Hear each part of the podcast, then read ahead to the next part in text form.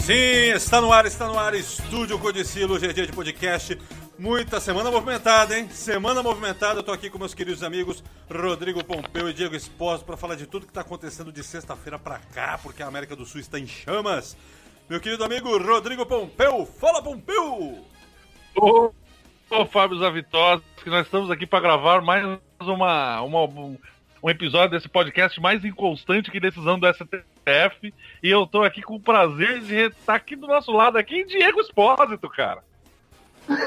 salve, salve. Rodrigo Fábio Zavitoski, tamo aí. Hoje o negócio Hoje aqui vai. promete, promete promete. esquentar. Hoje vai. aqui- Hoje vai.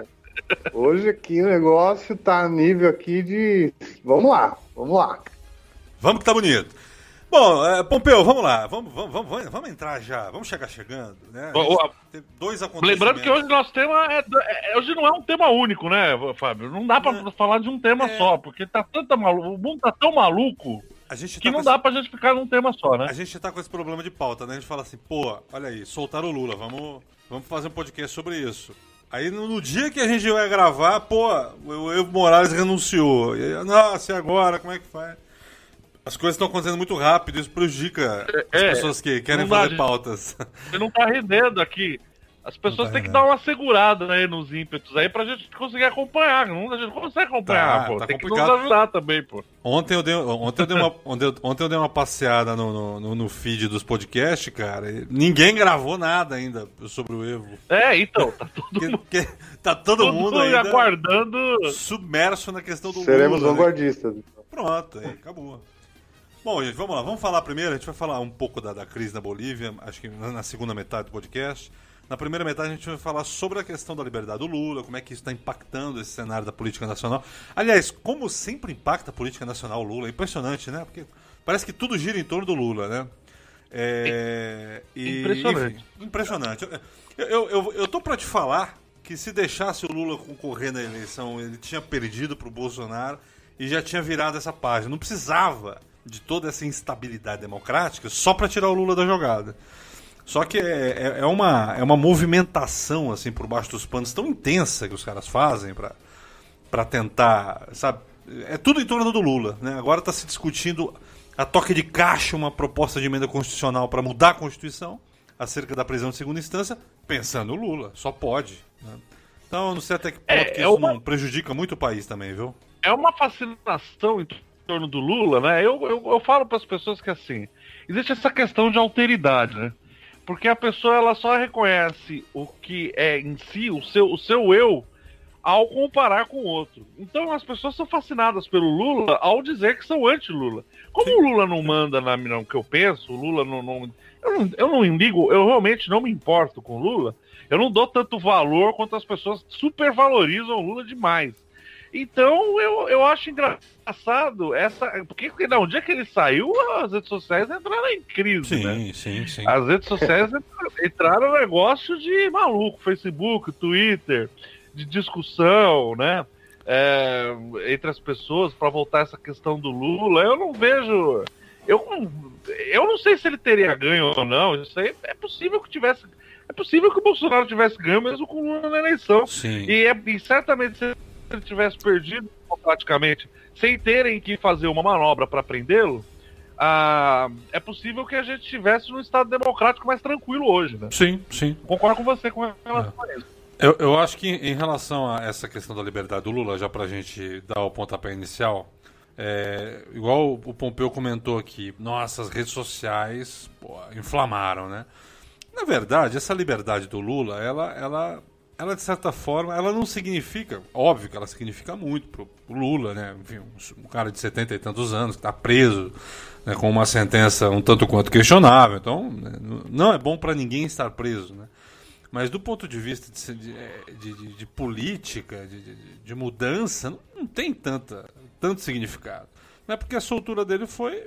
Uma, é, o ele continua condenado em segunda instância, né, que é o que o, o- imputa é, ineligibilidade a ele, então ele não pode, ele ainda é Não, inelegível. né? Não pode se eleger. Não, É, não o que a pode grande briga que teve, e agora, antes mesmo da soltura dele, teve a grande briga que se estendeu pelo STF por mais de duas semanas. Não sei, não sei como com um assunto tão importante o STF deixa, ele fica.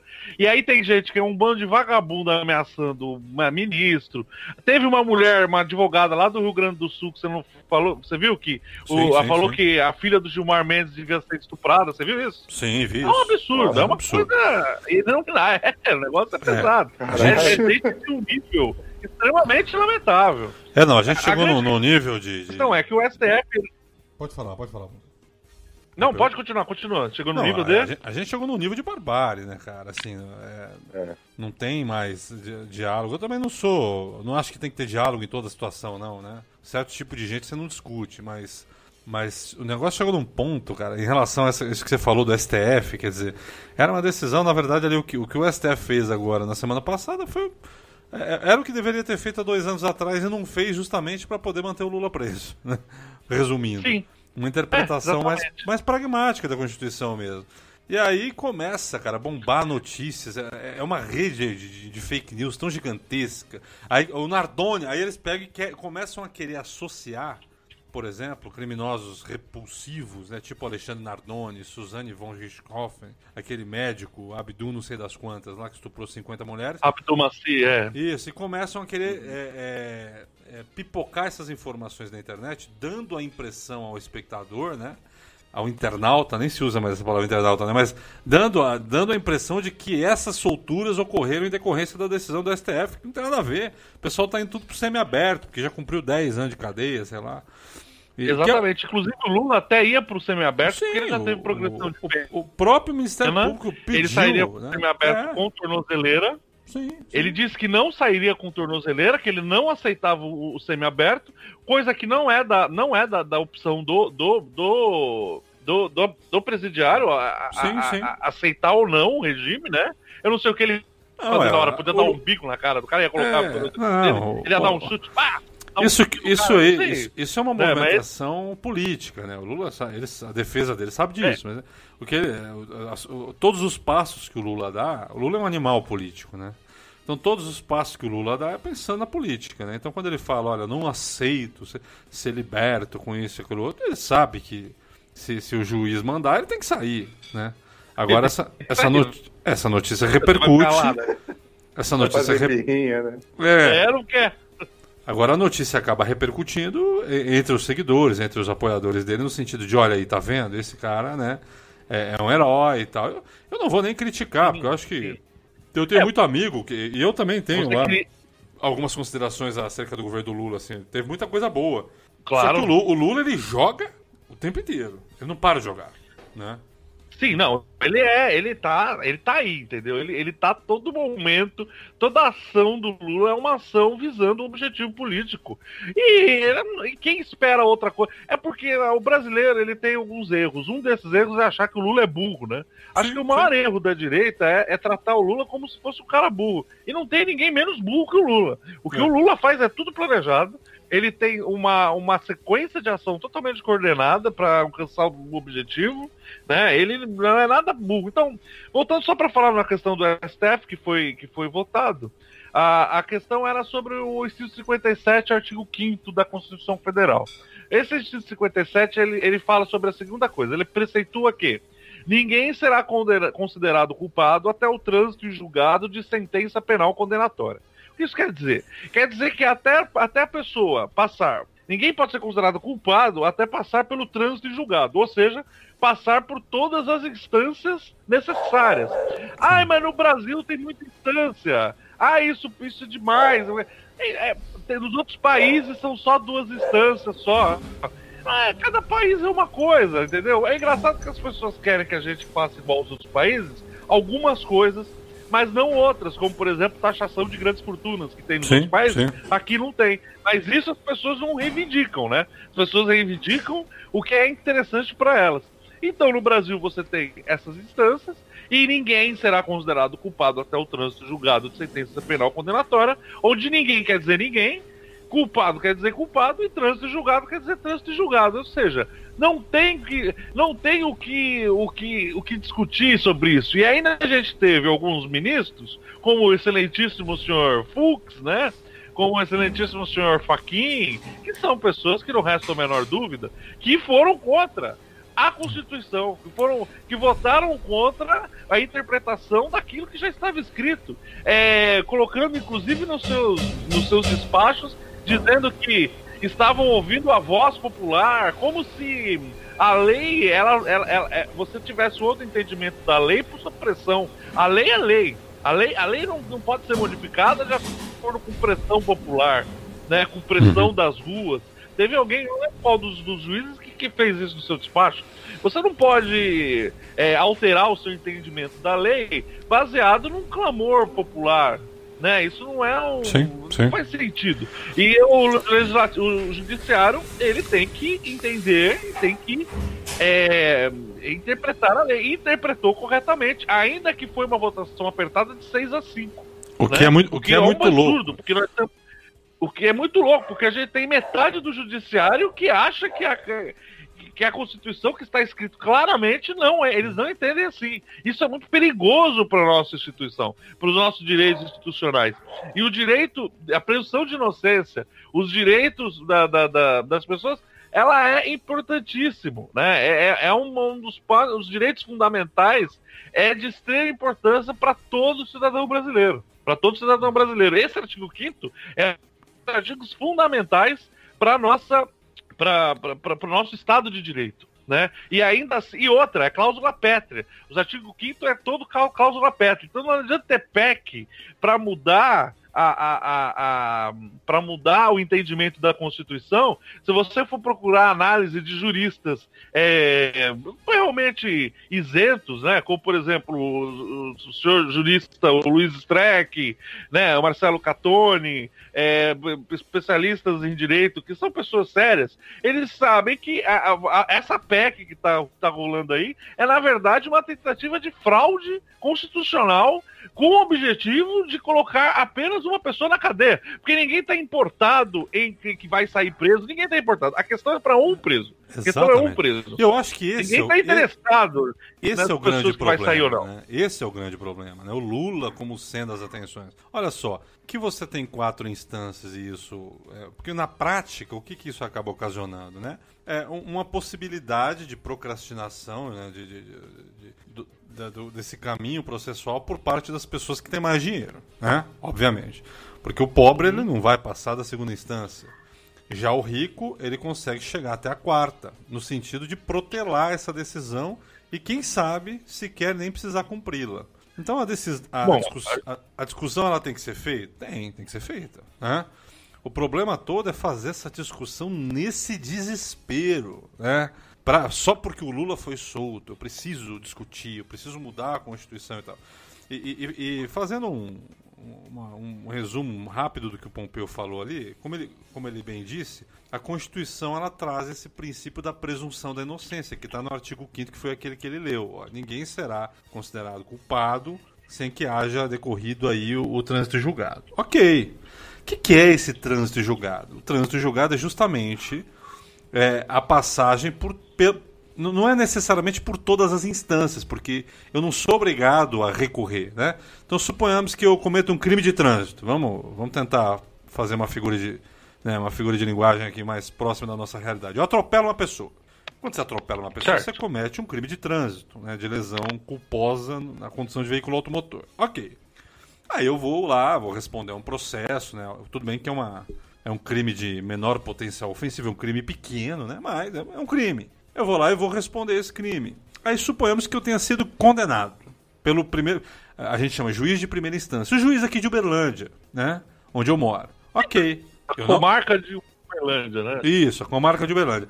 Aí eu não concordo com essa decisão, né? porque eu entendo que, embora eu tenha atropelado, não fui eu quem causei aquele acidente. Né? A, a pessoa atravessou fora da faixa e eu entendo que não foi eh, uma negligência da minha parte, foi da parte da pessoa que foi atropelada. Portanto, eu não posso né, ser condenado por isso. Então eu pego e digo: não, juiz, espera lá, então não concordo com a decisão do, do, do, magistrado. Vou lá, vamos pensar num continue. Vocês jogaram videogame quando vocês eram mais jovens, né? Vamos pensar que você uhum. tem um continue. Você pode aceitar o game over do juiz, ou você pode pegar um continue. Aí eu pego um continue.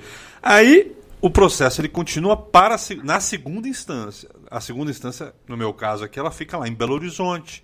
São os tribunais, já não é mais um juiz singular que decide, né? São, são turmas de três juízes. Então essa decisão, ela não é mais uma decisão singular, ela é o que a gente chama de decisão colegiada, né?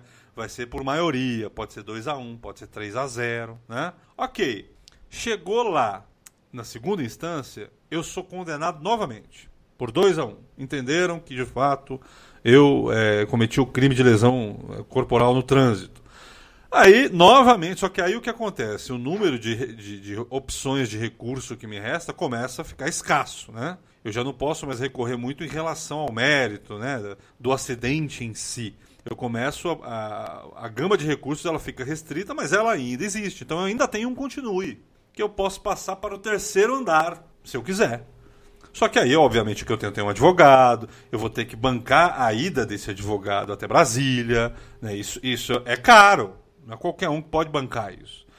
E aí eu aceitei o continue, fui para o STJ, né? Que é a terceira instância. Saiu a decisão do STJ, o meu recurso ele foi indeferido, né? não, não rolou. Eu, o STJ fala, Fábio, é, não, a gente homologa a decisão do, do, A gente ratifica a decisão do tribunal. Aí, aí sobrou pouquíssimos recursos agora, mas eu vou querer levar esse troço para frente. E eu vou lá e pego mais um continue. Esse sim é o último continue. Que dependendo do caso, eu consigo subir esse processo para o STF. Então, o que ocorre na prática é que a Constituição, quando ela fala que eu não posso ser considerado culpado enquanto não termino o trânsito julgado, é isso. Enquanto eu aceito os continues né, e vou subindo, eu não sou culpado ainda. Eu não posso ser considerado culpado. E a regulamentação dessa norma, porque a Constituição ela traz um princípio, né, uma, uma, uma, um, um, princípio que é regulamentado através de uma lei. Ele é regulamentado através do Código de Processo Penal. E esse Código de Processo é, Penal. É, a, a, Pode falar. A Constituição é a norma abstrata. O Código é. de Processo Penal é a, é a norma corrente, né? E, e o Código de Processo Não, Penal. Mas o Fábio Pompeu, no caso. Diga. No caso, nesse caso especificamente do Lula, não tinha passado entre os quatro? Não, não, o Lula. Para o pessoal tá, saber, porque o, o pessoal não entende. Sim, o Lula, ele tá no segundo andar. Ele, ele, ele recebeu a condenação no segundo andar e está recorrendo ao terceiro. Segundo continue. Ele está é, é, ele tá, ele tá na, metade, na metade do caminho, vamos pensar assim. Né? Evidentemente que esse processo do Lula é difícil a gente pegar como parâmetro, porque é uma fraude. Né? Esse processo do triplex, esse processo do triplex ele é cagado do, de A a Z. Né? Então você tem. Sim, um... e a gente tem que explicar isso, é. antes de tudo falar, que a gente não é. A gente não é. Nós, acredito que nenhum de nós aqui é petista né? E também não se mesmo. fosse. No, no, no... Ah, ah, oi? Não mesmo. nenhum de nós aqui é petista, nenhum de nós aqui é fanático pelo Lula. Nenhum, acredito nenhum de nós, e mesmo se, se fosse petista, não tem problema nenhum, porque por mim pode ter uma. Mas não somos, né? E, e, o que a questão é, nem, nem, nem, nem necessariamente somos tão simpáticos ao Lula assim. Eu, pessoalmente, acho que ele fez muita coisa, que ele não é santo, como eu já disse, o Lula não é santo, santo não é, Lula não, Lula não é Madre Teresa de Calcutá, certo? Muito pelo contrário, né? É, mas o que é certo é certo. Que o processo do Lula sobre o julgamento do triplex, sobre a questão do triplex, como você falou, é uma zona do começo ao fim, sim, aquilo sim. é uma monstruosidade jurídica, onde é só você ler o, a, o ato condenatório do juiz Sérgio Moro, que está na internet, por exemplo, onde ele fala em fortes convicções, que não existem provas, mas sim fortes convicções. Ora, como fortes convicções? Eu tenho fortes convicções que o juiz Moro é um tapado. Ainda assim, ele é ministro. O que, eu posso fazer? Né? E, e, se você for ler a sentença do, do, do, do julgamento, é lamentável. É, é, a demonstração mais clara de que foi tudo feito para colocar ele na cadeia. Sim. E você tem um. É, isso, isso, Pode isso falar. Eu acho muito louco, né? Não, isso eu acho muito louco, porque o que eu vejo nesse, nisso tudo, assim, é o Brasil tem um sistema de justiça completamente falho e equivocado em vários sentidos, a gente sabe disso. O Brasil não é um país justo, né? Enfim. Mas o que, o que, o que parece, o que fica muito louco e muito em evidência é assim: é... não é a questão da justiça só, é a questão do holoforte, né, cara? Só, só existe esse, esse rebuliço todo é, toda essa questão em cima do Lula por causa da, da questão do holoforte que ele traz. Porque Sim. a gente estava até conversando antes é, sobre essa questão, o Fábio até comentou agora, pô, se o cara o cara é pobre, ele não consegue chegar nas outras instâncias porque ele não tem como arcar com esses custos, de repente. Sim. Ele acaba sendo condenado ali numa primeira ou numa segunda, né? e muitas vezes até, de repente, inocentemente, porque pode ter passado por uma visão, às vezes, equivocada de algum desses juristas. Ou ele é né? esquecido dentro da cadeia. Acontece muita gente que é esquecida, né? Não, e o cara não teve a oportunidade de, de, de, buscar um outro recurso. E o que é pior, como ele não está no holoforte, assim, não tem uma pressão em cima do cara que está julgando ele.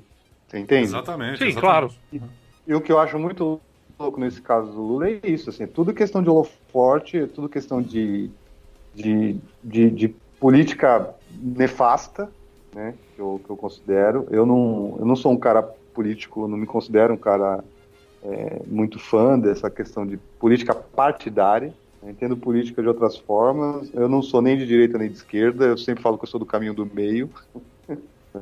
É, mas é isso, cara. Eu vejo assim, é, é, muito louco. Eu acho isso tudo muito louco, tudo muito louco. E aí depois isso desencadeia um, um ódio generalizado entre as pessoas.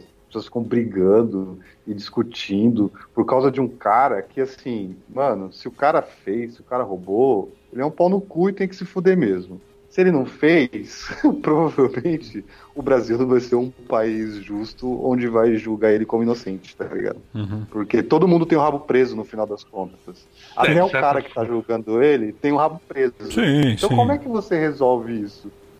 Eu acho que esse é um ponto, um ponto muito louco de, de discutir, entendeu? É, não tem santo em nenhum dos, cara... dos, lados, né? Não tem, cara, não tem, entendeu? Aí, o, pro, o problema é que a justiça não era para ser um dos lados, né?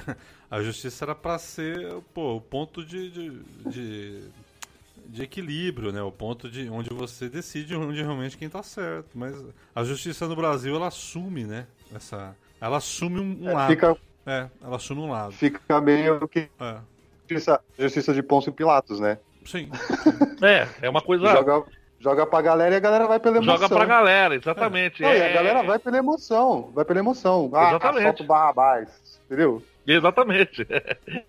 Vai, pela, vai, vai, pelo. É a futebolização da política brasileira, né? Onde você tem torcidas, você tem uma torcida de um lado, onde ah, eles são inata, seu time, então o seu time é o melhor time do mundo, o seu time é maravilhoso, o seu time é incrível, e o resto não presta. É assim que está acontecendo na política brasileira. Quando, na verdade, a gente tem que achar um caminho de conciliação um caminho de conciliação sempre com base na Constituição, que ela é garantidora dos nossos direitos. Entendeu? Uhum. Porque se não fosse assim, nós, nós estaríamos sujeitos a, a um estado de barbárie, a um estado que teria muitos sérios problemas com a sua população. Né? Nós teríamos uma.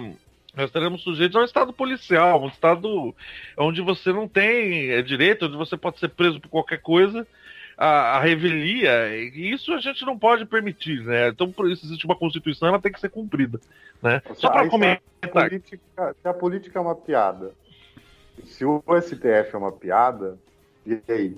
Vamos ficar rindo, né? Só. Exatamente, é, aí que tá.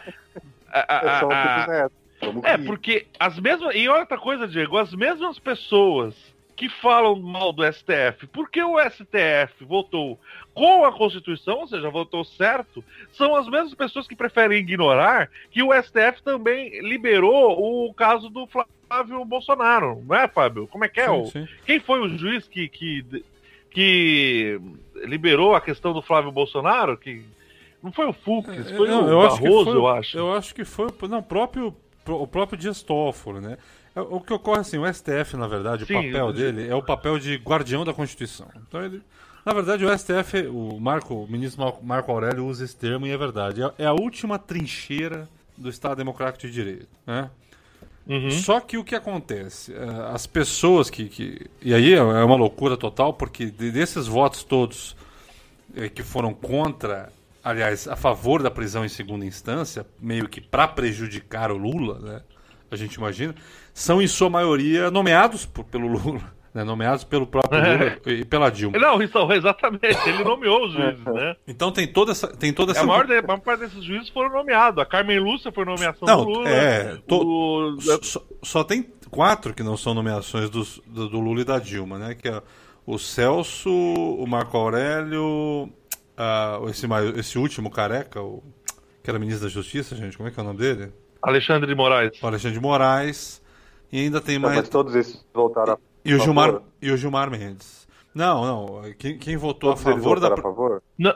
Não, você falou. Quem votou a favor foi justamente o que o Lula é. colocou. Quem votou a favor, ó. Quem foram os juízes foi... que votaram a favor? Eu tenho foi aqui. o Barroso, a... Barroso indicado pelo Lula. A Sim. Carmen Lúcia indicada pelo Lula. A... O.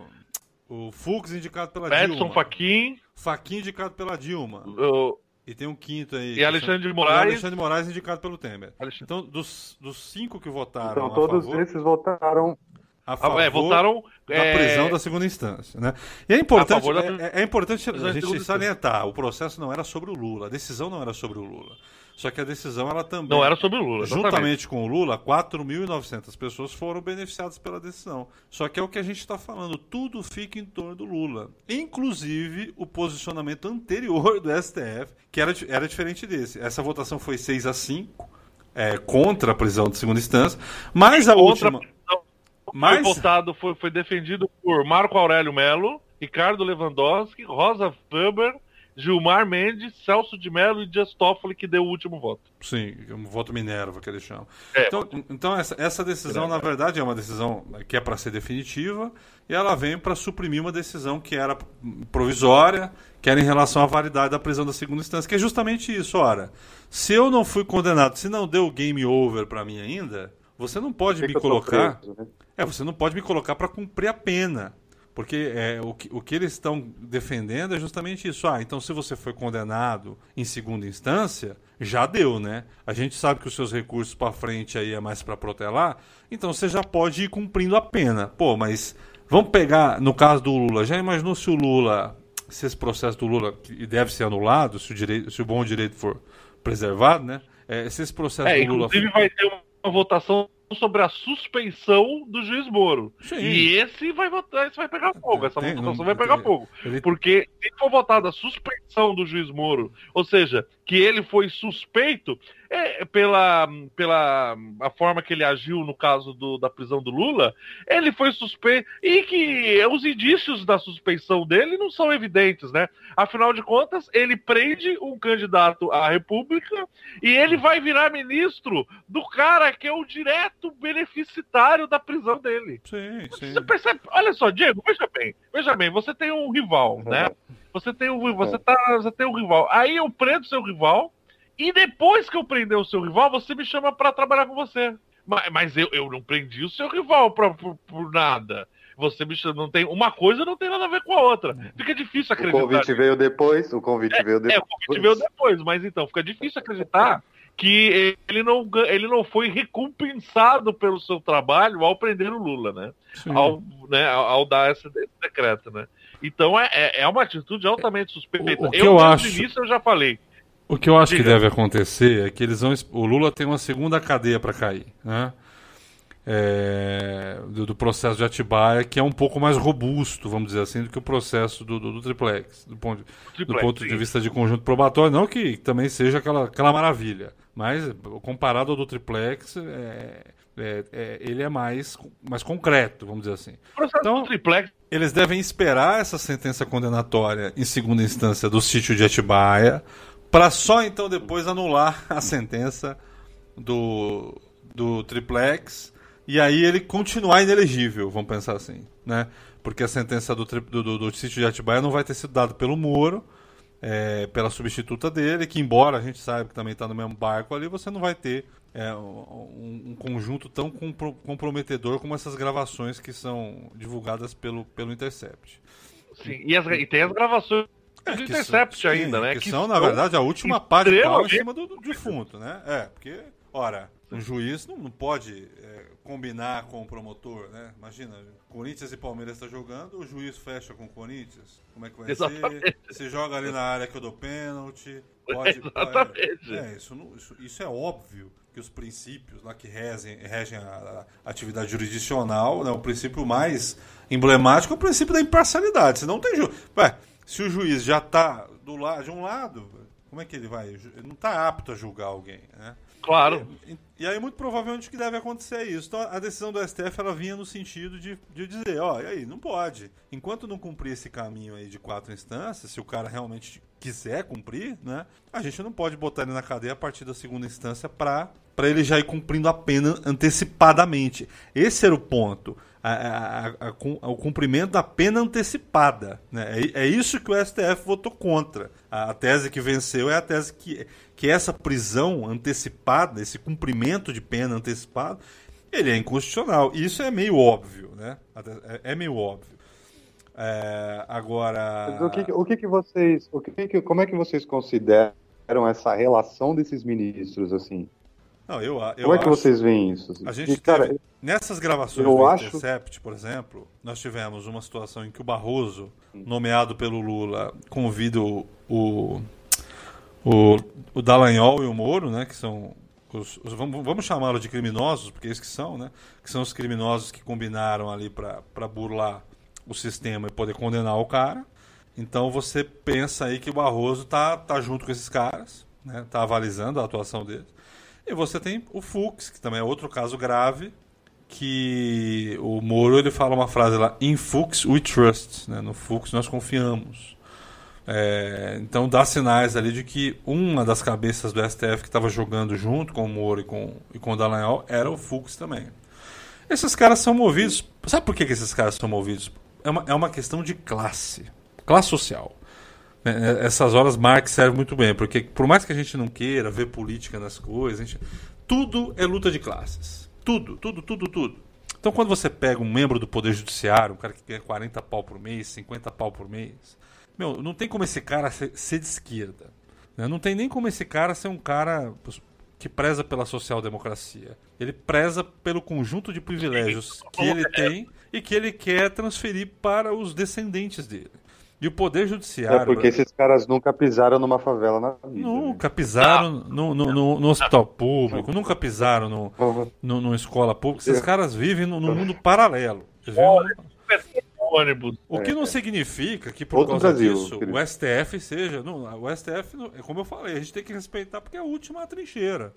Só que o, o, reflexo da classe média brasileira, que são essa galera que, o, que é bem a cara do Muro, é bem a cara do Dallagnol, eu acho que existe uma coisa em relação ao Lula, porque o Lula é um cara que. É, é, o governo dele foi um governo meio de direita, apesar dele se autodeclarar de esquerda. Né? Então ele consegue criar algumas é, fissuras. No governo do Lula você teve lucros milionários sim, de bancos, sim. né? Você, nunca os bancos ganharam tanto quanto no governo Lula, né? O que não é, não aparentemente não, não tem nada a ver com o governo verdadeiramente de esquerda. Você Tirando teve Petrobras, né?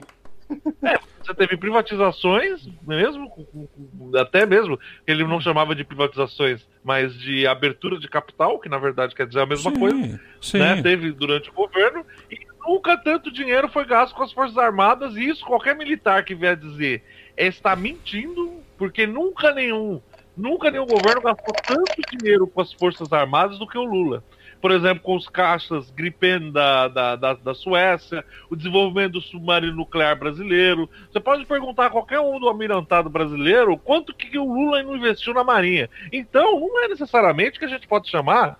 É logicamente que foi um governo mais voltado para o lado social. Teve muito isso. Teve muito uma, é. uma, um foco no lado social. Mas, de toda forma, não foi. Não, não se pode se falar. Eu... É, é, é, é e, e, assim não foi governo de esquerda. Eu não, eu não, entendo o governo do Lula como um governo de esquerda. Eu nunca entendi isso, nem da Dilma. Muito menos da Dilma. É, é porque no, é. Bra é porque no Brasil. Na questão do governo. Pra encerrar, ah, pra encerrar essa coisa dos ministros, cara, é porque eu lembrei de uma matéria que eu li um tempo atrás, que ela falava do, do Janot. Vocês lembram disso? Sim, ele deu uma, deu uma, entrevista dizendo que pensou em matar o Gilmar Mendes e se suicidar. Ele não, ele não, ele não deu entrevista, ele escreveu isso no livro dele. Então, caralho, que loucura. É, é que no é que livro. Loucura, cara. Mas no, então, livro ele, ele, não, no livro ele não cita o nome do Gilmar. Né? No livro ele não cita o nome do Gilmar, ele cita só na entrevista. Entendeu? Ele fala que ele foi matar um Ah, ministro. teve entrevista também? Eu pensei que, teve, teve que era só o livro. Pro, pro Estadão, se eu não me engano. Ele, ele foi armado? Ele ia armado, pensou em armado, vai. Tá. Eu, eu acho que pra mim ele é um cagalhão. Isso, isso, isso pra mim é conversa fiada. Que eu tava com o um revólver no bolso e Deus falou pra eu não atirar. Mentira. É bundão. Não ia matar ninguém. Tá falando isso aí porque tá querendo posar de herói contra a corrupção. Porque no Brasil é assim. Né? Essa classe média canalha, corrupta também, ela se utiliza de um discurso anticorrupção para tentar legitimar a sua condição ali de privilégio. Né? E isso claro. é a cara do Poder Judiciário, isso é a cara Pô, do Sérgio Moro, é a cara sabe, do Ministério Público. Como é que o cara consegue, como é que o cara consegue entrar armado no lugar desse? Não, ele, é, ele, ele tem um status equivalente ao de um ministro do, do, do Supremo. Ele era o procurador-geral da República, entendeu? Ele não é qualquer cara. Ele era o, ele era o, o número um do Ministério consegue Público. Entrar, é. Você nem acha que vai revistar o, o, o é. Augusto Aras, que agora é o atual Procurador-Geral da República. Você acha que alguém vai revistar o Augusto Aras?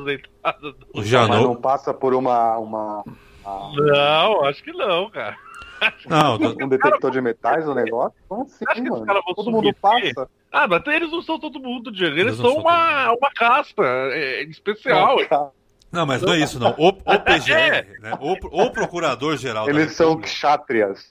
Ele, na Índia, ele tem eles um seriam os kshatriyas. É como os ministros. Os ministros também não passam. Os ministros do STF também não passam por detector de metal nenhum. Sim. Né? Porque eles estão no topo da, da, cadeia, né? É, você, você, não vai imaginar. Se eles vão no aeroporto. Não, não. Se eles vão no aeroporto, é uma outra coisa. tem que tirar o cinto também. E, isso ocorreu. Não, mas isso eles ocorreu. Eles também não tiram o cinto no aeroporto. Isso ocorreu. Inferno, né? Isso ocorreu nas dependências do STF, que é onde o cara trabalha, pô. Entendeu? Isso ocorreu ah, nas tá. dependências do, do, STF, onde o cara tá todo dia. Não era um, uma situação tipo, ai, um, um, cara que nunca vai no fórum. Eu, quando vou no fórum aqui, eu passo detector de metais. Eu vou no fórum uma vez na vida, outra na morte. Agora, quem, quem trabalha Você no fórum.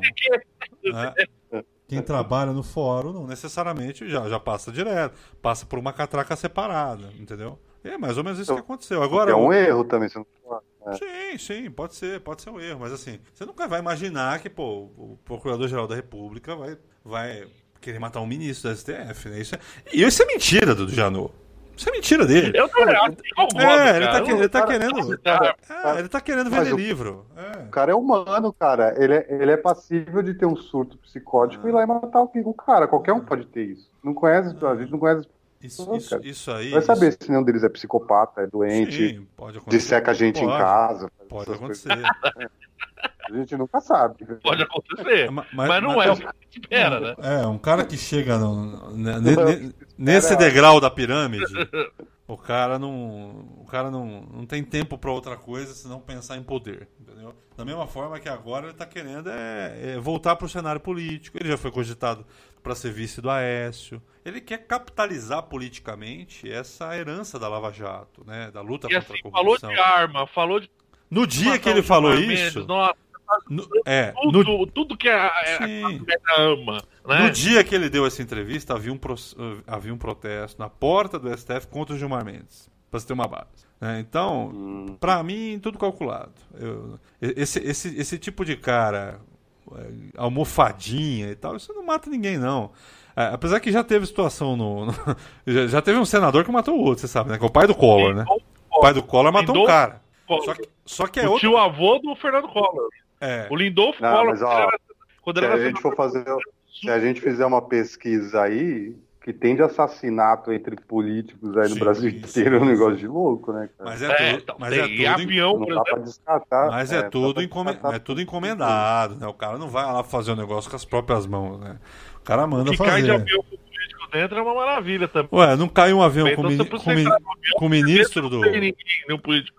Caiu o avião do Teori Zavascki. O Teori é, Zavascki era o ministro do STF e era o responsável pelo processo da Lava Jato e era crítico à atuação do Sérgio Moro e da, e, e da turma de Curitiba. O avião do cara caiu. caiu né? O avião do cara caiu. Exatamente. Então... O Teori Zavascki estava pronto para derrubar a Lava Jato no, no, no, no, no STF, né? Bom, Aí acabou caindo o avião dele, né? Assim, acontece, coisas acontecem, aviões caem. Qual é a probabilidade de cair? Ó, vai morrer um cara hoje numa queda de avião.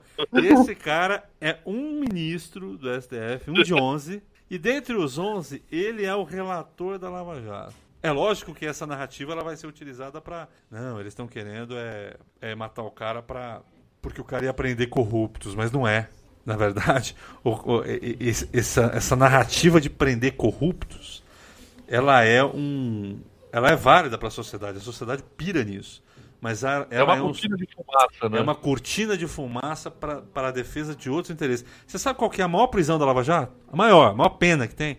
Eu, eu acho que ele só hum. perde só perde pro Sérgio Cabral. É a maior pena de toda a Lava Jato. Sabe quem que é? Ele chama Almi, Almirante Otton. Eu ouvi falar dele?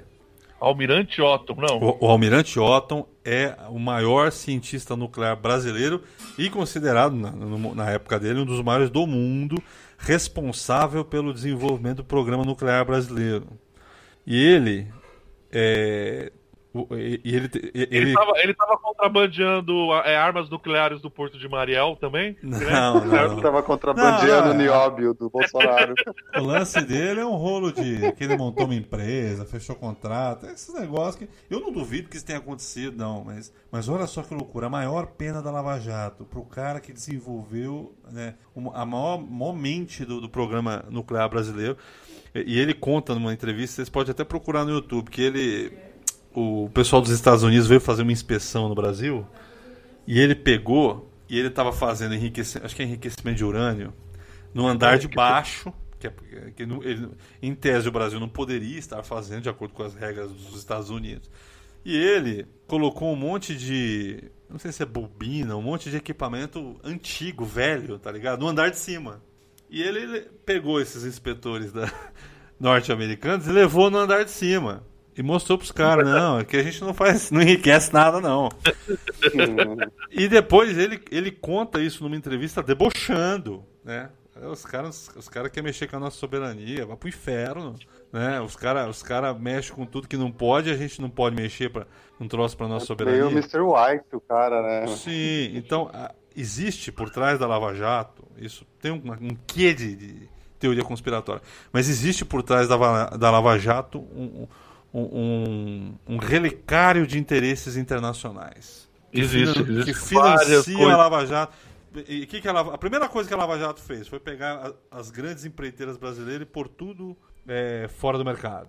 E aí quem passa a prestar serviço no lugar dessas grandes, porque a Odebrecht é grande, cara. A Odebrecht, claro. ela, a Odebrecht é uma empresa que vai para além. Aliás, do, a Lava Jato ajudou a, a, a, aumentar uma crise de desemprego no Brasil de uma sim, sim. forma incrível, porque e você as... pega porque é, imagina você lavar uma criança, você lava o bebê, você vai dar banho no bebê. Aí quando você vai jogar água fora, você joga água fora com o bebê dentro. E foi sim. o que a Lava Jato fez com a Odebrecht. Sim, você, sim. você acabou ordenando. Quem mais se ferrou na Odebrecht não foi o Marcelo Odebrecht. Quem mais se ferrou foi os trabalhadores da Sim, e, o, e, e a economia brasileira também. Então, aí quando você tira o Odebrecht da jogada, quem é que vem fazer as vezes do Odebrecht nesses outros países que o Odebrecht atuava? construtoras norte-americanas, entendeu? Então, por trás desse combate à corrupção, tem, na verdade, vários e vários e vários outros interesses.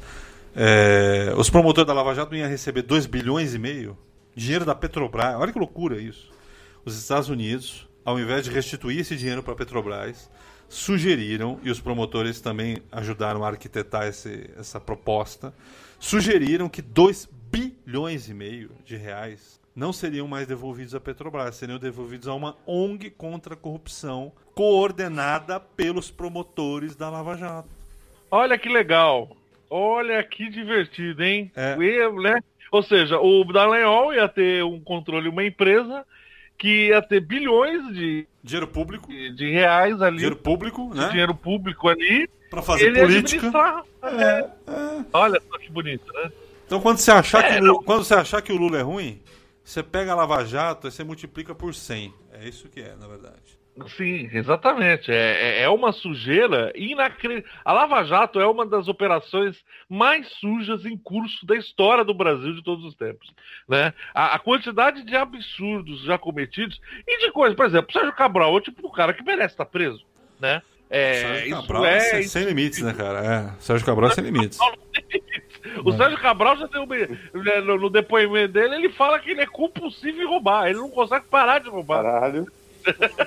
Mas o, mas o Sérgio Cabral, não que ele seja a cara do povo carioca, mas ele é a cara dos políticos do Rio de Janeiro, né, cara? Sim, ele é a cara do político brasileiro. Político. É, Bolsonaro incluso, né? Diga-se de passagem, que é um Sim. político que estava lá no Rio de Janeiro durante todo esse tempo aí do Sérgio Cabral, é, Furnas e tal, né? Jogava junto. É, jogava se você vasculhar isso aí, né? Vai ter muita coisa impressionante. É... Bom, gente, vamos lá. Fala, falamos muito essa... do Lula. Você tem mais alguma consideração acerca do Lula? Falamos do Lula. Bom, só para finalizar essa questão, para a gente já terminar, é, a repercussão é: o Lula saiu, ele fez alguns discursos, o, o Bolsonaro né, ficou, né? É, ameaçou a lei de segurança nacional, que é uma grande bobagem, né? Porque ele estava incentivando a revolta popular e tal. Não estava nada. Você pegar o, o, discurso do Lula, em nenhum momento ele incentiva a, a desobediência civil ou revolta popular, né? O que na verdade é tudo faniquito da cúpula bolsonarista, né? É tudo histeria bolsonarista, que aliás não existe palavra que seja mais próxima do bolsonarismo do que histeria, né? Eles são histéricos. Né? Ah, e só lembrando aí que ele corre o risco de voltar, porque, vamos lá, fica pro pessoal, ele foi solto, mas ele ainda pode ser preso de novo, porque ainda tem outros processos, hein? Claro, claro, claro sei, sem dúvida, sem dúvida. Né? Aí vamos ver qual é o desenrolar disso aí, né? É, internacionalmente ele foi uh, congratulado pelo Obrador do México, pelo atual presidente da Argentina e pela Cristina Kirchner e pelo Bernie Sanders, né, lá dos Estados Unidos, né? E deram as felicitações pela soltura no Lula, essa foi e pelo Jeremy Corbyn lá da Inglaterra que vai disputar a eleição ao, ao primeiro-ministro, no, acho que no ano que vem, com o com aquele petudo lá, que é o. Esqueci o nome dele, Boris Johnson. Né? Recebeu os parabéns da Kirchner, acho que é meio que no filme, né? e tem essa, né? É, né? Enfim, e, enfim, deixa pra lá. Enfim, enfim. É, finalizamos a parte do Lula. Agora vamos. Qual é o próximo, Fábio? Qual é o próximo tema de hoje? Ah, falaremos do nosso amigo Evo, né, cara? O Evo não está numa situação nada boa. presidente da Bolívia, Evo Morales, que renunciou agora domingo, né, Pompeu? Renunciou para Então a gente vai pegar, a gente vai para, a gente vai para Guarulhos, vamos pegar um Latam e vamos direto para La Paz para ver o que está acontecendo na Bolívia, cara. E com o som boliviano para vocês aí. Toca ah, aí, Fábio. É, é verdade. Aí? Vamos. Olha, aqui eu, eu separei um som bacana que chama Charcas. É isso mesmo? Los Quiarcas, é. Los Quiarcas. Então vamos curtir esse som. De depois Bolívia. comenta pra nós. Vamos, vamos ouvir um pedacinho.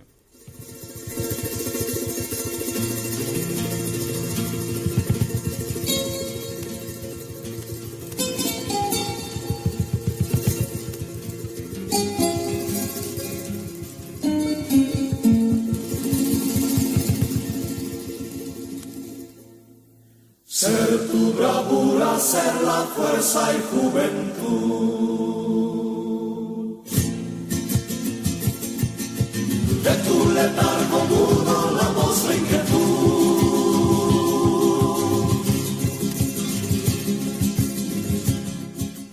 Tá bonito, tá bonito. Pompeu, qual que é a história dessa música? Você que me mandou ela? Não, essa, essa, essa, essa eu não sei. Esse é um grupo muito famoso lá na Bolívia, que é o Los Quiarcas, né? É, dessa música hum, típica. É um grupo, se eu não me engano, o Los Arcas é de Cochabamba, que é, é a, o reduto eleitoral do Evo Morales, né? Sim, sim. Que é a região onde a, o Evo Morales ele tem. É onde ele criou, né? Então, eu não tenho certeza se é de Cochabamba, mas esse negócio de música andina, né? É, é, ela é capitaneada pelos irmãos Hermosa então estamos aí, música andina, muita flautinha, né? Aquela flautinha. Diego, então, você é que é, o Diego que é formado em música, faça-nos um, um, uma explanação sobre a música andina, Diego. Uma explanação sobre a música andina? Ah, instrumentos de sopros, né? Porque remete à questão das montanhas, dos ventos e tal. Tem uma aquela, sonoridade aquela peculiar, por, por, peculiar por causa desse ambiente. Entendeu? A questão dessas flautinhas é por causa dos, dos ventos, do sopro e tal, do, das montanhas. Ela tem um nome, não é tem um nome específico essa flautinha? A flauta, a boliviana, acho que é a Kenas, ou é a peruana? É a Kenas. Kenas. Legal. Eu tenho uma, eu tenho uma Kenas. Ah, você tá, tá brincando. Você tá brincando. Sim, ela, e ela tem uma, o, a embocadura dela é de osso. É muito louco. Mas osso, osso, osso de, de, de bicho mesmo? Osso, osso, Eu não quis saber Não, que tipo osso- de bicho é. Osso de gente, né, pô? De leão, é. Ah, sei, Ah, então cara. tá combinado. No final, no final desse programa, o Diego vai tocar Kenas pra nós. né? Vai tocar um tema bolivariano em homenagem ao Evo Morales, tá? Vai tocar Llorando se fue, né? Que- Llorando se foi em espanhol. Ô, ô, Pompeu, fa- dá, Diga. dá, dá, dá um, dá um panorama geral aí, porque esse negócio do Evo Morales também é uma longa história. Dá um panorama geral Ó. pra nós aí. Como é que foi? O Evo Morales, quando que ele se elegeu? Quando que ele se reelegeu? Vamos lá. que é factual, né? A gente teve a eleição presidencial na Bolívia, certo? O Evo Morales, ele já tá lá há 13 anos no poder e ele ia tentar o quarto mandato. Olha só, pra, pra gente já começar a entender co- como é que essa bagunça começou. Ele, foi, ele tava nesse quarto mandato, né? Ele, ele, ele alterou a Constituição, ele fez uma, um pedido, em 2016, ele fez um pedido de alteração constitucional boliviano, um plebiscito popular, onde ele pedia para que ele tivesse mais mandatos, certo? E, e a, a população disse não. A população disse não, não vai ter mais mandatos, né? E ela negou o plebiscito para ele. Ele, não contente com isso, então junto ao Supremo Tribunal lá do- da, da Bolívia, boliviano, né, aos juízes, e ele pediu para que ele que essa alteração fosse feita na Constituição. Uma juíza boliviana que estava tomando do caso disse que o fato de Evo Morales não poder concorrer era um atentado aos direitos humanos e Uau. aceitou a essa essa essa essa, essa extensão na, na quantidade de, de de como se fala eleições que o, o Morales poderia fazer. Então, quando chegou em outubro, teve a votação. Quando terminou a votação, né, o, você teve uma apuração com 45%, ponto 28% de votos. Ele ficou em primeiro lugar. E em segundo lugar foi Carlos Messa. Carlos Messa ficou com 38,16%. Carlos Messa, que seria de um partido seria tipo o PSDB da Bolívia, né? O Carlos Messa, que não é querido pelos bolivianos, não é tão querido pelos bolivianos. Inclusive, a gente tem muitos bolivianos que moram aqui no Brasil, que moram em São Paulo, na, na área de confecção, que saíram da Bolívia na época do governo Carlos Messa. Então, o Carlos Messa, ele, ele não goza tanto da simpatia dos bolivianos. Então, como o sistema da Bolívia é diferente, é um diferente do Brasil, ou seja, ele, ele, ele, ele- no Brasil, se você só ganha no primeiro turno, você ganha 50% mais um votos, né? Então, na- lá, lá também você ganha 50% mais um, ou se você tiver 40% de votos e com uma diferença de 10 votos percentuais do, é, do, do segundo colocado. Ou se você tiver 40, mais de que 45% de votos, você também ganha, certo? Então é assim que funciona a eleição na Bolívia. Só que o que acontece é o seguinte: quando você estava chegando perto do final das urnas, acabou acontecendo um apagão na Bolívia, ou um apagão na, na votação, e que ficou mais ou menos uma hora, duas horas, sem a chegar às urnas de votação. O Evo Morales disse que ah, o que acontece é que a gente tem que pegar. a- a- tem, tem urnas da floresta amazônica, tem urnas, então, porque gente não, você- é, quem está ouvindo não sabe, a Bolívia é um lugar que você tem diversos é, biomas diferentes. Então você tem o altiplano, você tem a floresta amazônica, né? Você tem o Chaco, né? Então você tem diversas é, é, ambientes geográficos desafiadores na Bolívia. Então, ah, não, porque veio lá da floresta, então não conseguiu vir. Mas esse apagão de duas, de duas horas começou a ter uma suspeição em cima do Evo Morales, dizendo que ele cometeu fraude. Aí, já na segunda-feira, depois da votação, é, é, foram queimados os, os, os- os escritórios regionais do TSE, do Tribunal Superior Eleitoral Boliviano, em Potosí, em Sucre e em Cobídia, né? E aí, na terça, várias organizações civis começaram uma greve geral por tempo determinado e começou a ter um grande mobilização popular nas ruas, pedindo a, a realização de novas eleições sem a participação do Evo Morales. Veja bem, a, a, a demanda dos eleitores nas ruas era que fosse feita uma segunda eleição, uma segunda eleição sem a participação de Evo Morales nela. Porque o Evo Morales já, já havia fraudado a primeira eleição. Evo Morales disse que se houve fraude, então ela chama. Ele chamaria a OEA, que é a Organização dos Estados Americanos, para fazer uma, uma auditoria nas eleições, né? E se a auditoria fosse feita, ele ele e provasse que houve realmente fraude, ele faria o segundo turno, né? Então, por quê? Ele ganharia no primeiro turno se, se tivesse acontecido. Só que aí os protestos no dia 28, na segunda-feira, começaram a ficar mais malucos ainda. Então você teve um enfrentamento, e aí você tem uma figura política importante pra gente lembrar. Uma figura política chamado Camacho. Eu não tenho certeza o nome completo dele o Camacho. O Camacho, você tem na Bolívia um negócio curioso. Na Bolívia, você tem Santa Cruz de la Sierra, que é a cidade mais é, rica e, anti-bolivarianista e, e anti-Evo Morales da, da Bolívia.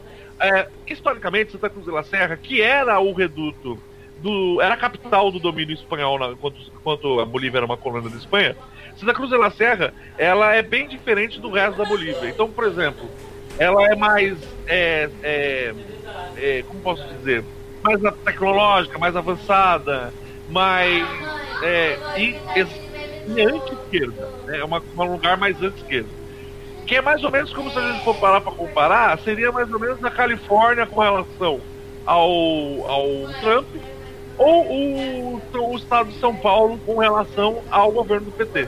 Né? Não a cidade, mas o estado de São Paulo com relação ao governo do PT. Já que no estado de São Paulo a gente tem um governo do PSDB que vai por mais. Pompeu, é, Pompeu. Segura aí, cinco minutinhos. Estão ouvindo? Tá vazando um áudio aí.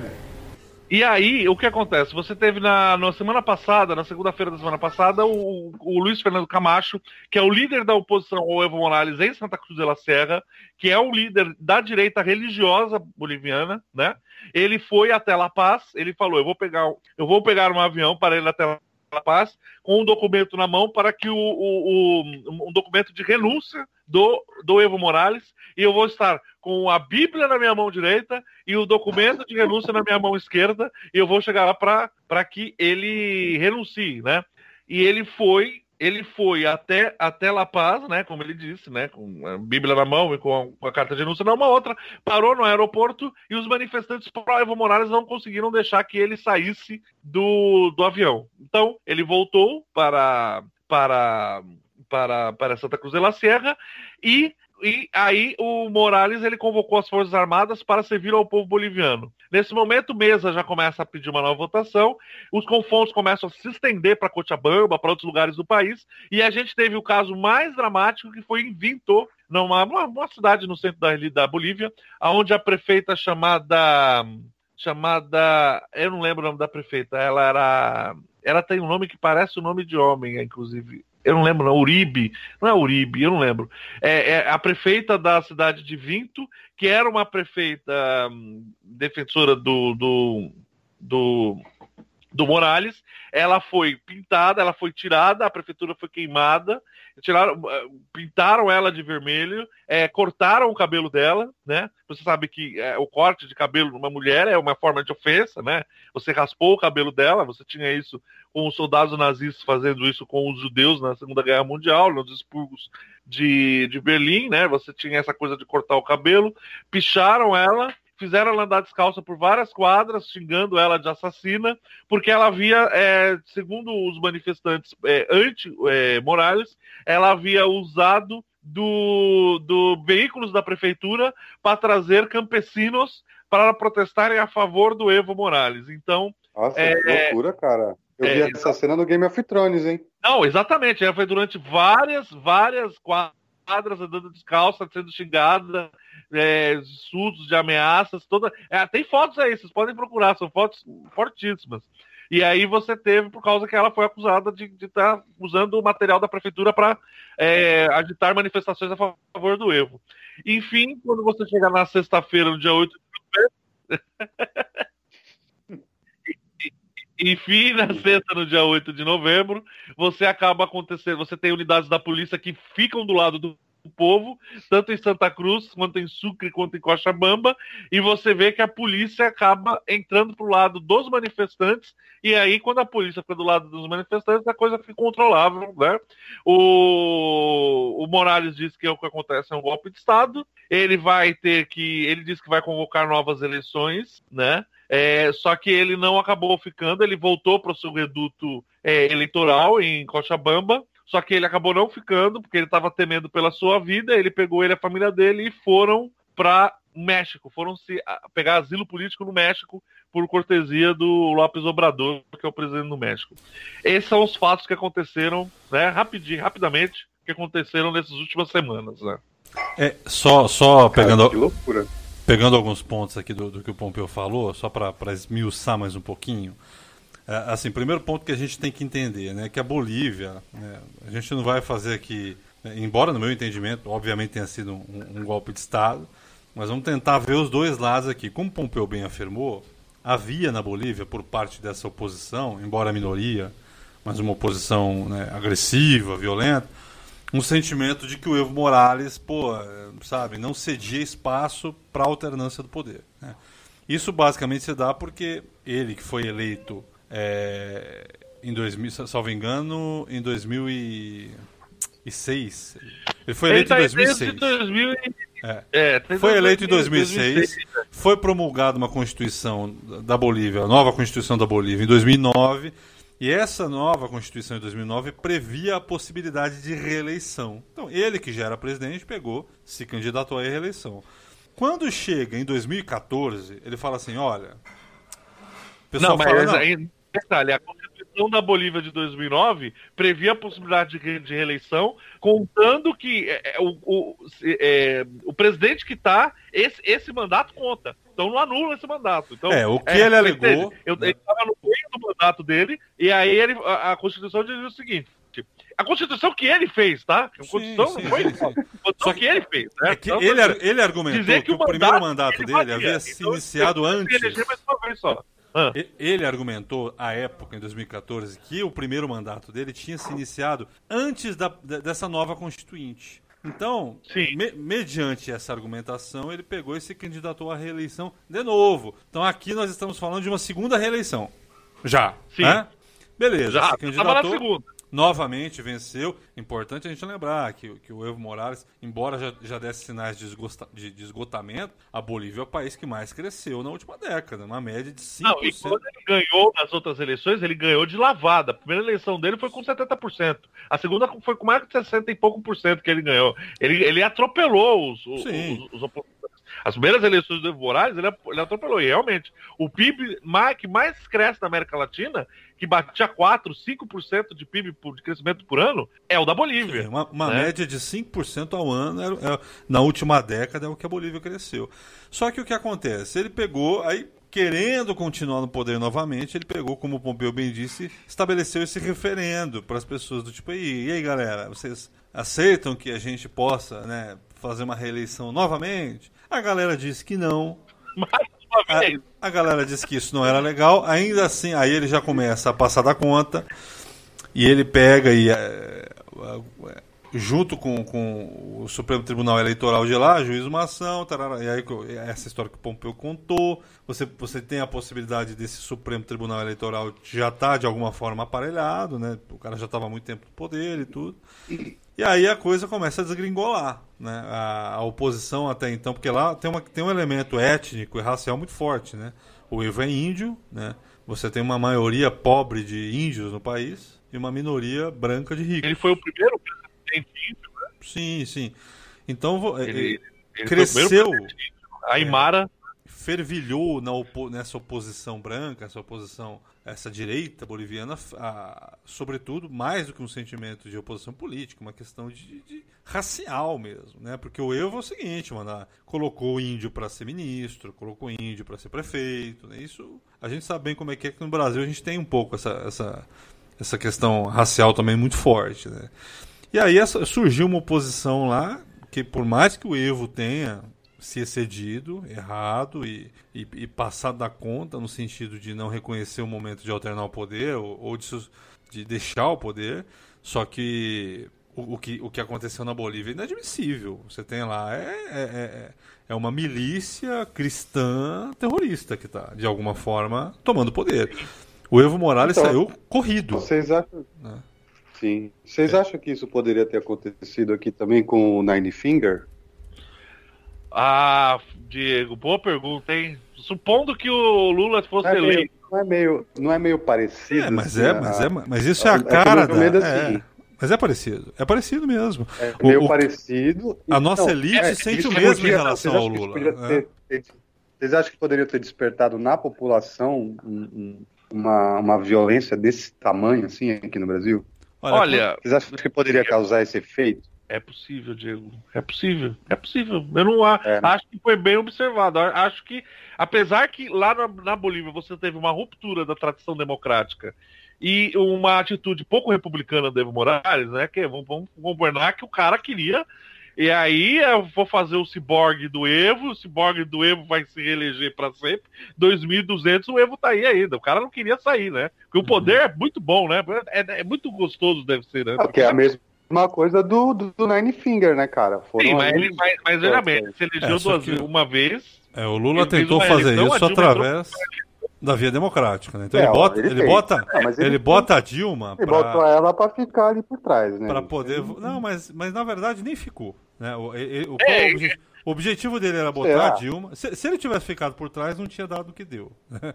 O que acontece? Ele, ele, bota a Dilma porque ele, ele vê na Dilma uma pessoa muito subordinada a ele, né? hierarquicamente mesmo. E ele fala, olha, ela vai, ela vai segurar um mandato e vai deixar que eu volte em 2014, é, buscando uma nova eleição. Só que chega em 2014 e ela entende que ela é a presidente e tal, e que isso não pegaria bem, e ela resolve ficar. Eles romperam. Eles, eles romperam, romperam durante um, um pequeno um curto período de tempo, é. eles, eles, eles estiveram rompidos. E aí. E aí dá no que dá, né? Porque a Dilma também perdidona também, né? Apesar de ser honesta e tudo mais, muita gente boa, mas, mas, mas, não tinha eh, o jogo de cintura necessário que talvez o Lula tivesse. Se o Lula fosse presidente, a coisa não tinha desgringolado dessa forma, como desgringolou com a Dilma, né? Porque a Dilma realmente ela não soube lidar com, com a mudança do cenário né, internacional. A Dilma não, não é política, essa é a grande realidade. A Dilma não é uma pessoa política, é. ela ficou lá é, tocou com o que pôde e ela desagradou todo mundo. Ela maltratava todo mundo, ela tratou todo mundo, Sim. entendeu? A questão que a Dilma saiu não foi uma questão de, de, economia, não foi uma questão nenhuma, não foi uma questão de corrupção. O Lula foi, foi, foi culpado pelo mensalão e no primeiro, ele, na, na primeira vez que o Lula foi presidente, caiu o negócio do, do mensalão, né? E quando chegou no final do ano, ele tinha 82% de aprovação do povo, então ninguém tava nem aí, ninguém tá nem aí pra esse negócio de corrupção. Esse negócio de corrupção, sim. ninguém tá nem aí, né? O problema é que ela se desentendeu politicamente com os caciques do, do, do, Congresso, né? Ela, ela tem um jeito dela, ela não é uma pessoa política, ela desatendeu. Agora, o que você tem na Bolívia, você tem realmente uma. É que eu falo, é, tem opiniões que as pessoas não têm direito de ter. Opinião que a pessoa. Opiniões que você não tem direito de ter. Por exemplo, foi um golpe militar. O que houve lá foi um golpe. Sim. Que o Diego percebeu, ficou impressionado, Diego, ficou impressionado com a narrativa do, do, do golpe. Foi, foi sangrento e foi extremamente violento. É, é violento, né? Porque é. na verdade a polícia e o exército. É igualzinha, você, você me relatou. É, você me relatou a cena, a cena da Cersei no, no Game of Thrones. Não, foi cara. exatamente isso, foi muito parecido, é? foi muito parecido mesmo. Que loucura, né? velho. É, exatamente. É... E aí você tem.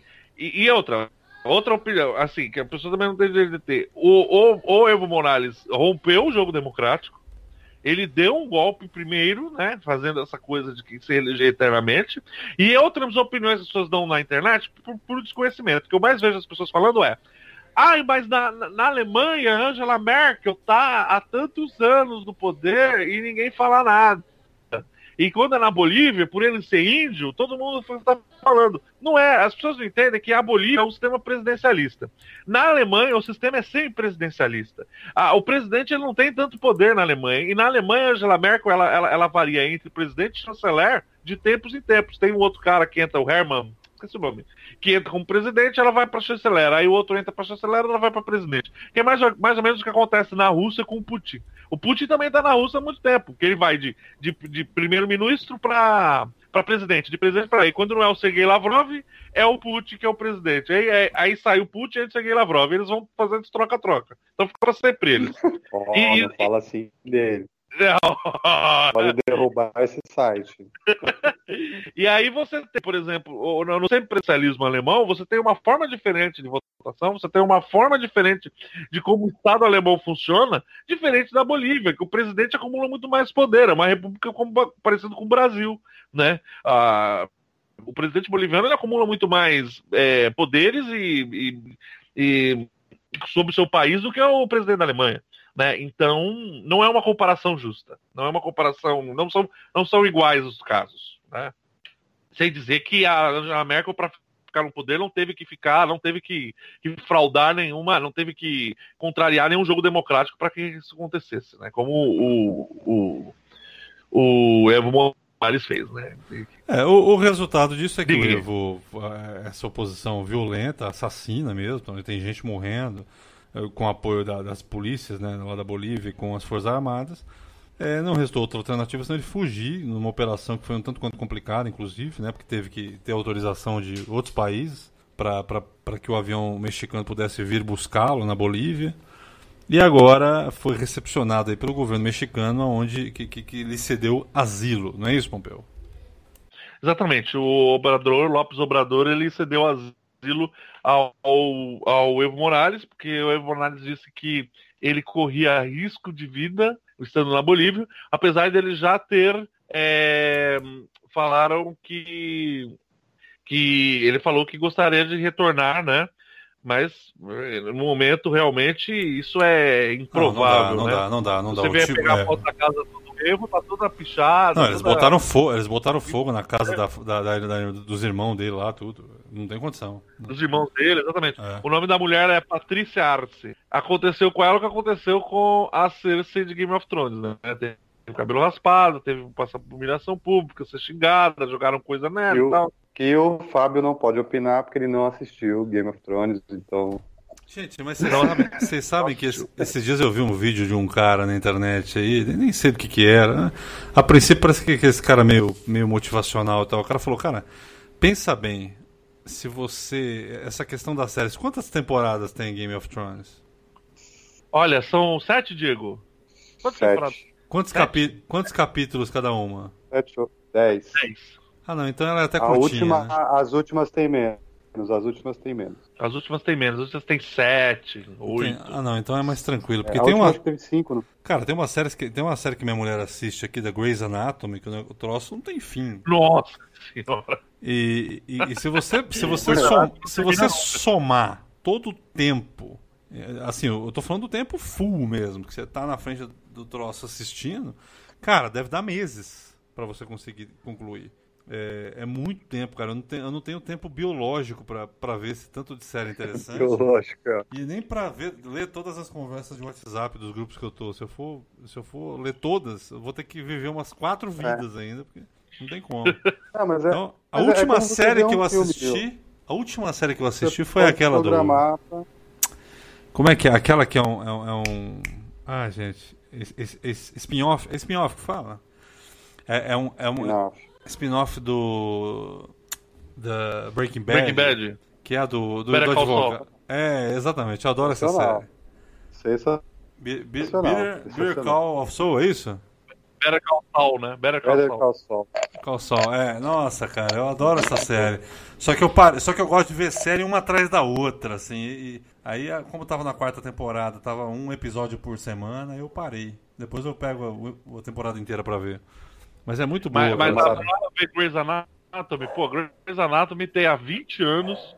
Tem uns 15, 20 anos, tem 20 episódios por temporada. Dá, dá pra você tirar o diploma de medicina em Grey's é. Anatomy, né? Vocês ficaram, terminar de ver a série, você levar um diploma, do, né, cara? Do Karen, do Karen, tipo House, né? Eu não, sei se foi, eu não sei se foi em São Paulo ou em Goiás que o cara foi vestido de médico e deu alta pra uma galera. Vocês ficaram sabendo disso aí? Eu não fiquei sabendo. É, cara, é aqui no Brasil, pouco, há poucos meses atrás. O, o cara foi no hospital, e deu alta pra uma galera tal, e né, aí, quando perceberam que ele não era médico e tal, ele falou, não, mas eu assisto Grey's Anatomy, eu vim aqui só pra... Olha aqui, ó, fã de Grey's... É, fã de Grey's Anatomy se É. passa, por, se passa por médico e dá alta a dois pacientes na Santa Casa. Essa notícia tá aqui no, é, no Correio 24 Horas, um homem de 24 anos, foi em São Paulo, olha só. Foi detido em São Paulo no último sábado, na Santa Casa do Vila Buarque, quando ele informou que se passou por médico porque era fã de Grey's Anatomy. E, e o seriado mostra a rotina dos médicos e tal. E ele circulou lá para o pronto-socorro, eh, se apresentava como um especialista em bucomaxilofacial. E especialista. É, atendeu, atendeu várias pessoas eh, durante um mês, cara, parece. Olha que loucura. E aí parece que uma hora o troço. Andava de jaleco por lá. É complicado, né? É difícil. Brasil é um lugar muito louco, né, cara? Brasil, é, não, sempre tem. Se- sempre tem coisa que vem do Paraná. Se você for parar, se pegar notícias do Paraná, cara, é um negócio assustador. É a Rússia brasileira, o Paraná, cara. Essas coisas esquisitíssimas acontecem lá, né? Mas é, daqui a pouco a Manuela vai querer daí, vai até, é, passar, né? Testado médico aí, né? Ah, logo não, vendo é. Hoje em dia, quando alguém se machuca, ela já vem cheia de propriedade. Não, deixa eu ver aqui. Como é que tá? Tá. É, eu ver. Não, eu assisto Grey's Anatomy, pode ficar Grey's tranquilo. Formado em Grey's Anatomy, cara. É. É, esses dias eu assisti um só episódio, nunca tinha É mais assistido. tempo do que uma faculdade de medicina. Pois é. Nunca vi, eu nunca vi um episódio de Grey's Anatomy. Não, Eu também ass- não. Eu Me assisti recuso. um aqui meio que de tabela. Eu tava assistindo, eu tava fui comer na sala, eu assisti e tal, e tem toda uma trama ali da, da- da rotina do- dos médicos ali, né, e tal, e eles meio que se pegam entre eles e tal. É, é- eu achei, É, de acordo com esse episódio, assim, meio água com açúcar, mas às vezes pode ser que no, no- no decorrer da série você vai se apegando, né? Não, é água com açúcar, cara. Aquela coisinha, tipo, novelinha da Globo, assim. novelinha mesmo, né? Eu nunca vi um É. episódio. Eu também não, eu me nego a assistir, porque não dá. Não dá. Não dá, Bom, gente, aí, fato, não mas, dá. ah, considerações finais? Vamos, Bom, já vamos, vamos olha, partir? Considerações finais. É isso aí. Não, eu só, eu só acho que. E aí, vocês acham que isso pode acontecer no Brasil ainda? Não sei, cara. O que, que você acha? Sentimento. Porque Cara, é uma. Esse discurso de ódio, ele tá, ele tá tomando proporções um pouquinho assustadoras, né, cara? E não é só na Bolívia, a gente tá vendo em outros países aí também, né? É, Tá. eu, eu acho, eu acho que é, é, essa, o se, o, se o Trump perder a eleição, eu acho que isso pode dar uma, uma mudada. Eu acho que a eleição do Trump ela é meio. Ela é um sinal, Balizador. ela é um sinal para os loucos do mundo que ó, vai que dá certo. Né? Se ele se reelege, os loucos do mundo se sentem representados. Representados, né? Se, se... Tá com impeachment, Oi? né? Tá com impeachment, hein? Vamos ver se vai virar esse impeachment. aí. É, mas eu acho que não vira nada não. Agora que hoje, hoje, por exemplo, a embaixada da Venezuela foi invadida em Brasília. Vocês sabem, né? Sim, a Por- Baixada da Venezuela foi invadida. Apoiador, e- apoiadores de Guaidó. Bolívia, na Bolívia, não foi? Foi, foi na não, Bolívia, foi, né? foi aqui, no Brasil. Ah, foi no. Foi. Apo- Brasil? apoiadores do Guaidó invadiram a embaixada brasileira na, na- na- na- em Brasília. Não foi na Bolívia, Olha não. Foi. só. É.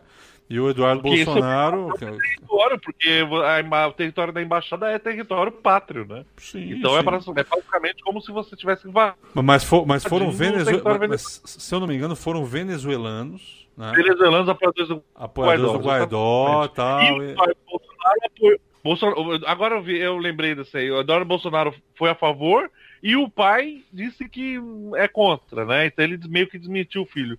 Mas esse Eduardo Bolsonaro é um bom de um. Ele, olha, cara, esses filhos do Bolsonaro, olha, vou te falar. Deveriam viu? fazer Grey's Anatomy. Eles deviam fazer. Tá certo. Cara, só vou te falar, viu? É brincadeira, viu?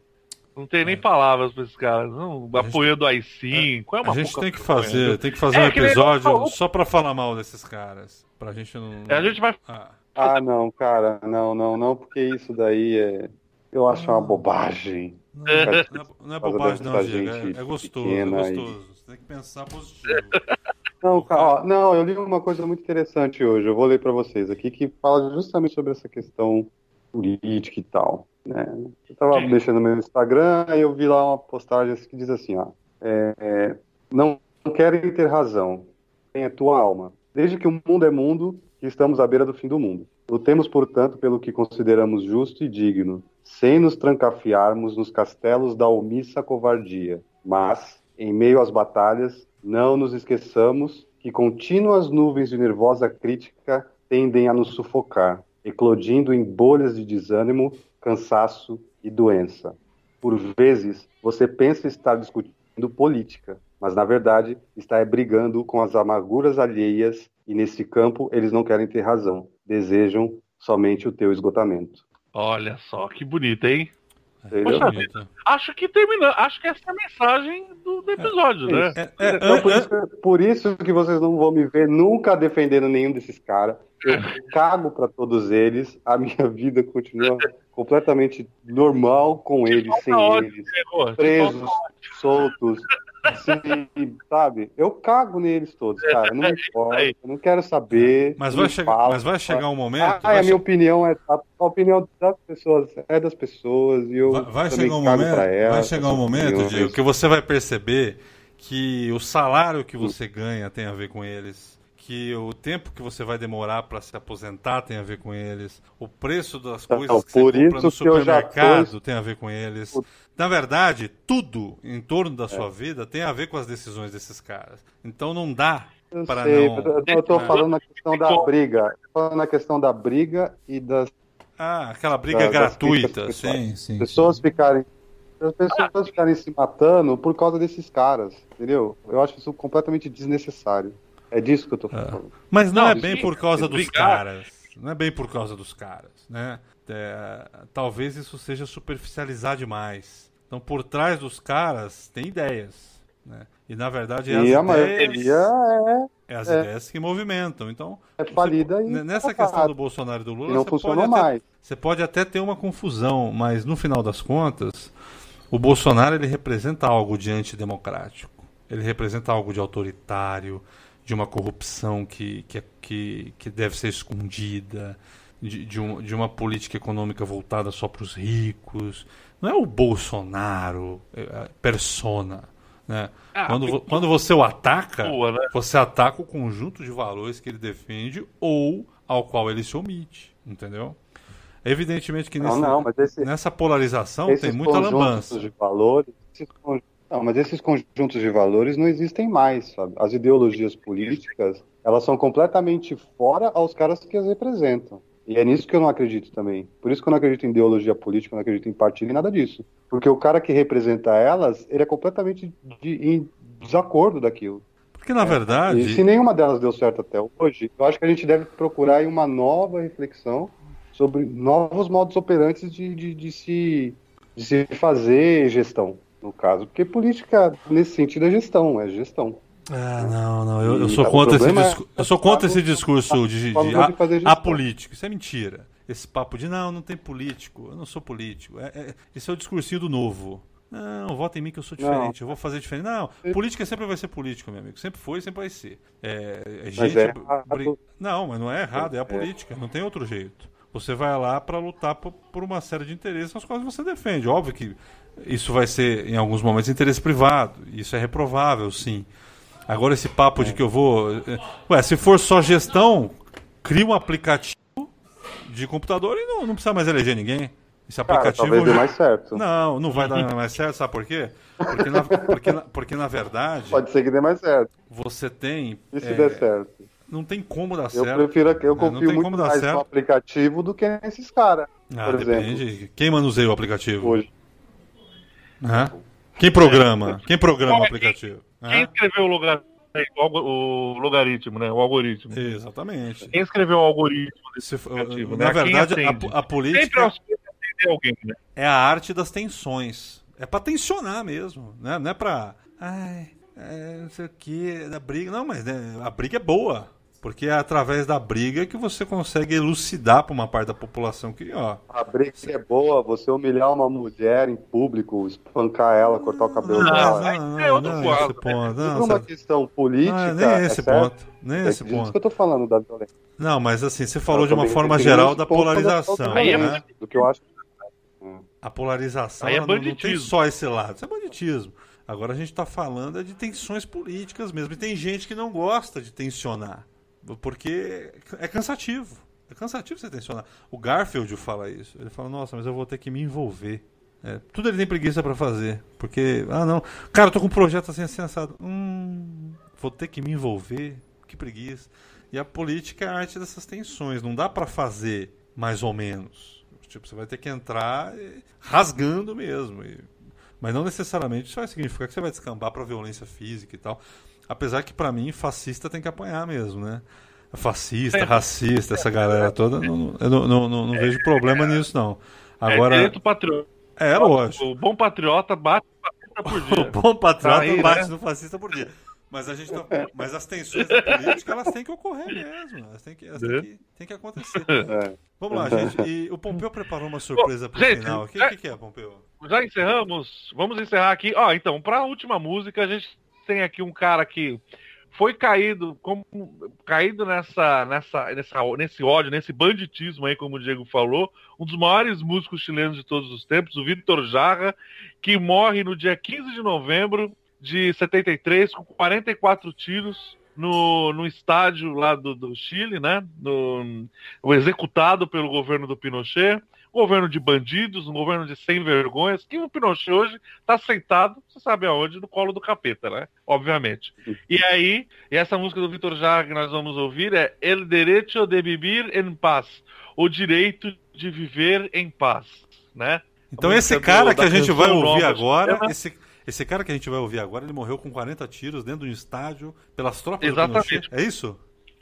Isso, é morto pela ditadura pinochetista, ditadura de bandidos, traficantes de drogas e assassinos. Ô né? Diego, o Pompeu, não tá, o Pompeu não tá muito raivoso? O que que acha?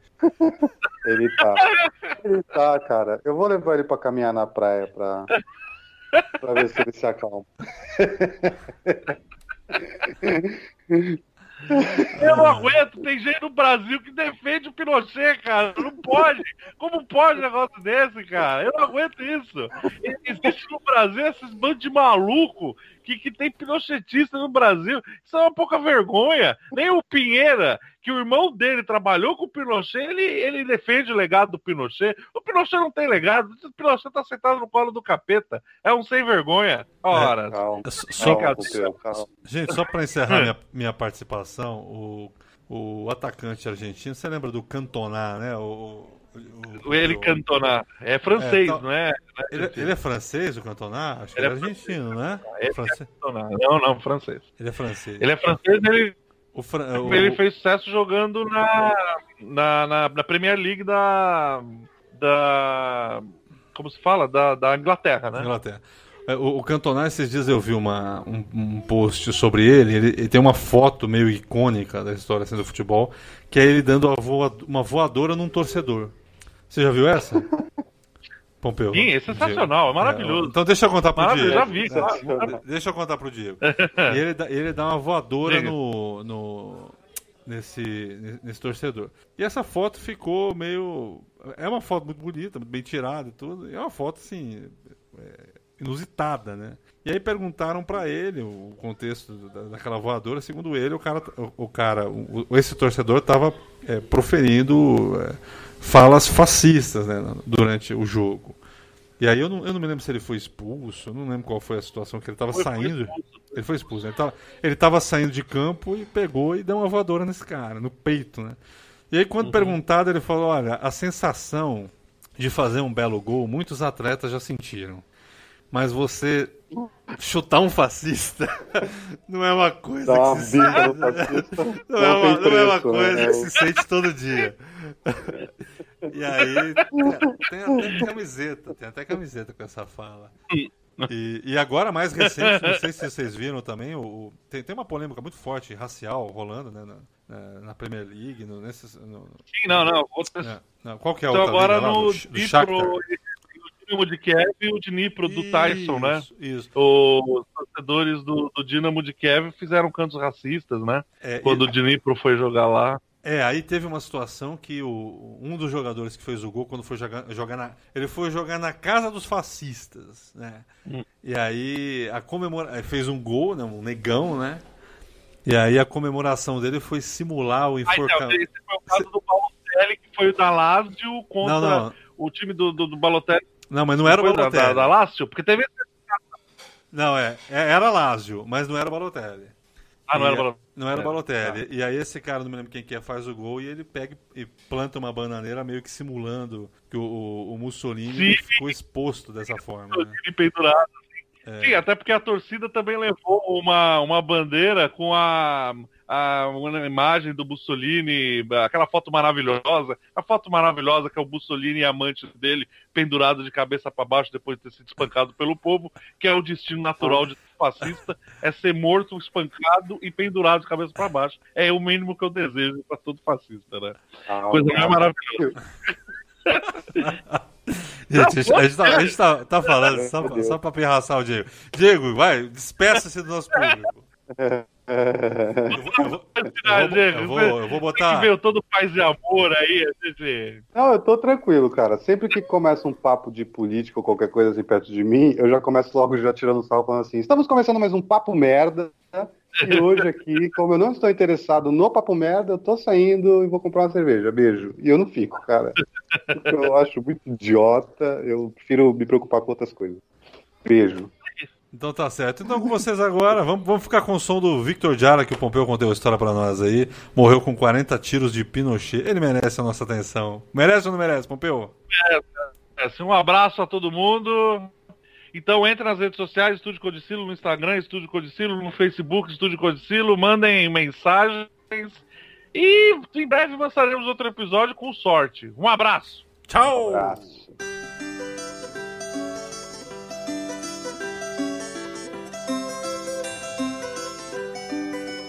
El derecho de vivir. Poeta Ho que golpea de Vietnam